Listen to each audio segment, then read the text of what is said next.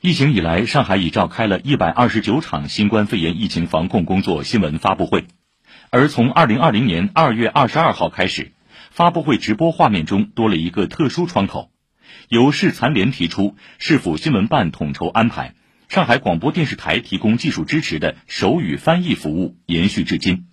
这支由七人组成的手语翻译团队，专业而不失温度的为数万名上海听障人士提供了一手资讯。请听报道。经历了两年多扩员调整的这支手语翻译团队，如今由葛玉红、陈一佳、唐文言、顾忠、寇晨珠、郭一敏、肖亮七人组成。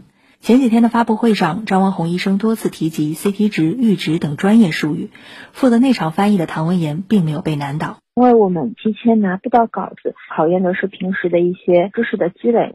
CT 值直接用了手指字母 E 和 T。张主任他有解释 CT 值究竟是什么意思，那么我们就把这个解释翻给大家看。阈值的话，我取的是它的意思，就是一个临界值。每次发布会后，都会有听障朋友向唐文言反馈，有人会把他翻译不足的地方认真的录视频发微信给他。他说那是非常珍贵的学习充电机会。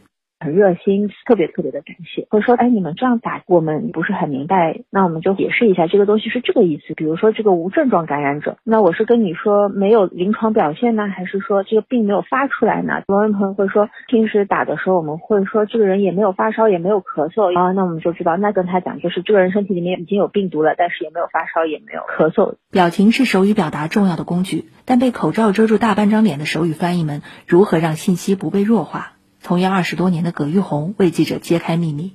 这种情况下呢，需要我们依靠眼神、身体的体态，还有手势动作的强弱，配合表达我手语翻译的内容。比如说，我们开心啊，做的时候，同时眼睛的这个睁大啊，动作的幅度上面增大一下。一场疫情发布会往往超过半小时，手语翻译们要一站到底，还要手脑并用。注意力高度集中，翻译的时候浑身都在用力气。翻译完了以后，基本上身上都是汗水，站在那有时候都不能走，就麻掉了，所以我们都不敢穿高跟鞋。顾中是团队中唯一的男士，从小耳濡目染，掌握了很多手语中的方言俚语。